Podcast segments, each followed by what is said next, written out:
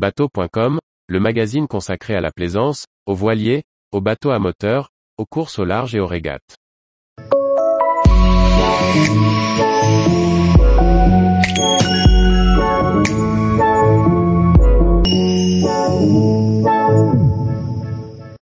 VHF, quelle radio est obligatoire à bord?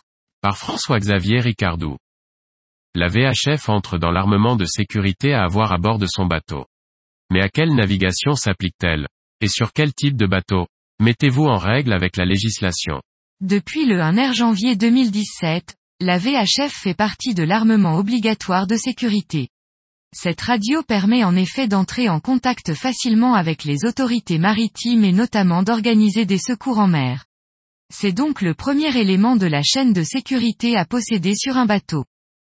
Cette disposition est applicable à la navigation de plaisance en mer sur des embarcations de longueur inférieure ou égale à 24 mètres.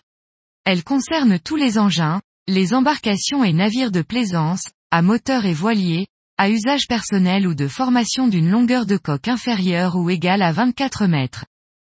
Depuis 2017, une nouvelle zone de navigation a été créée.